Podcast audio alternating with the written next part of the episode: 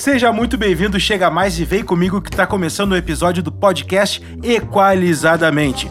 E hoje o assunto é Em cada lugar ouço de um jeito diferente. Lembrando que esse e todos os outros episódios aqui do podcast têm o apoio de Flórida Música, produtora de áudio, áudio para conteúdo digital, publicidade, propaganda, marketing. Segue eles lá no Instagram, por favor, arroba Flórida Música e também aproveita e me segue lá, arroba Thierry Amaral. Vambora?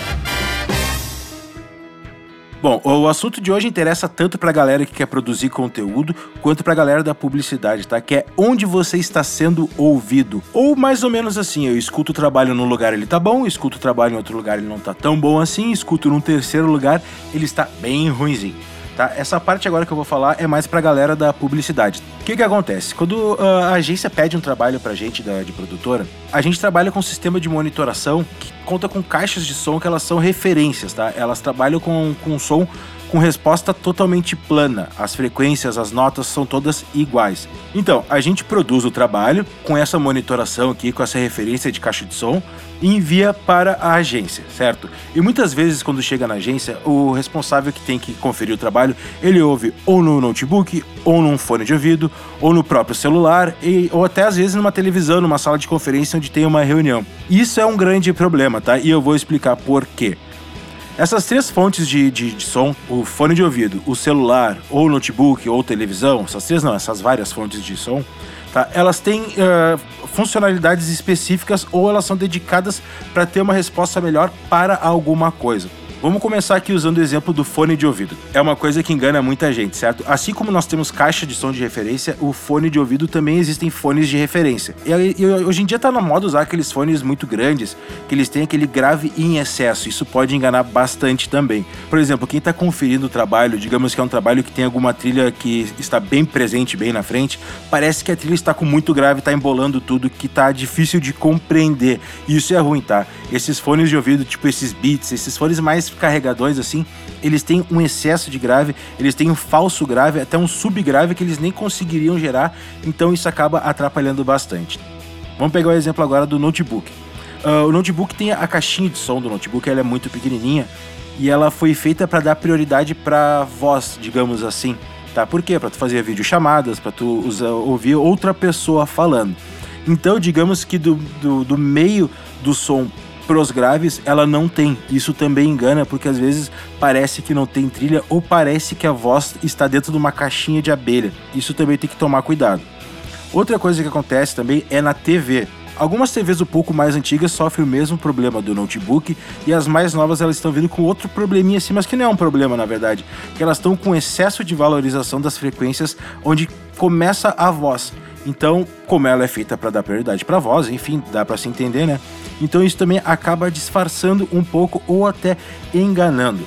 Eu deixei por último aqui agora para falar das caixinhas JBL. Nada contra a JBL, se quiser patrocinar aqui, tamo grande, é isso que importa, tá?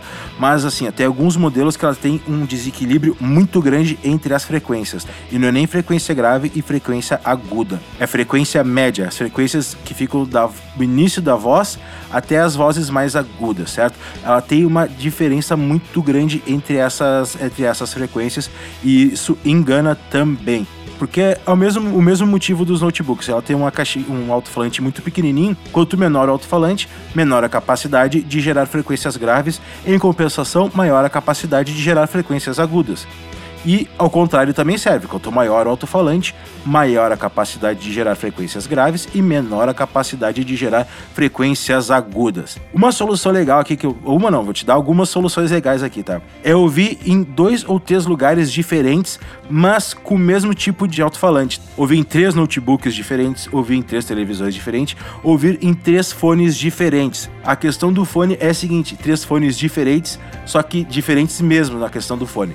Se tu ouvir com fone um Beats, aqueles fones mais graves, procura ouvir em outro fone, porque geralmente o fone ele tem um pouquinho de excesso de grave natural. Isso é do fone, beleza? Outra coisa que é legal é não pedir opiniões a terceiros que não sabem do que está acontecendo, não sabem do que se trata. Isso é muito ruim, tá? Porque de médico louco e operador de som todo mundo tem um pouco. Beleza? Outra coisa, a última dica que eu vou dar também é tu dar uma conferida no equipamento que o fornecedor de áudio tem para saber se ele tem caixas de som de referência, monitores de referência. Isso ajuda muito porque ah, essas caixas de som fazem a gente ter certeza que o trabalho veiculado em qualquer lugar ele vai soar bem. Agora, pra galera que quer gerar conteúdo do podcast e coisa assim. Uh, geralmente as pessoas escutam ou no carro ou no fone de ouvido. E isso dá um excesso de sibilância, tá? Que é um excesso de S, aquele S meio ardido. Fones de ouvido geralmente tem essa tendência. Então não tem muito como fugir, tá? Isso não é um problema do fone de ouvido. Você tem que cuidar para gravar um pouquinho mais afastado, talvez um pouco mais assim, ó. Notou que a minha voz diminuiu um pouquinho o volume, mas também perder um pouco do S. Isso ajuda a diminuir essa sibilância e tu vai ter certeza que as pessoas vão te ouvir melhor. Espero que tenha gostado do episódio de hoje. Eu vou indo nessa, tá? Não te esquece, qualquer dúvida, manda lá no e-mail equalizadamente@gmail.com. E me diz uma coisa, tá com esse problema aí? Se tu tiver com esse problema, me manda um e-mail, tá? Com o título assim, ó, onde eu ouço tá ruim. Beleza? Vou ficando por aqui, espero que tenha gostado e lembre-se sempre, bora compartilhar conhecimento, que conhecimento guardado não gera valor. Fui!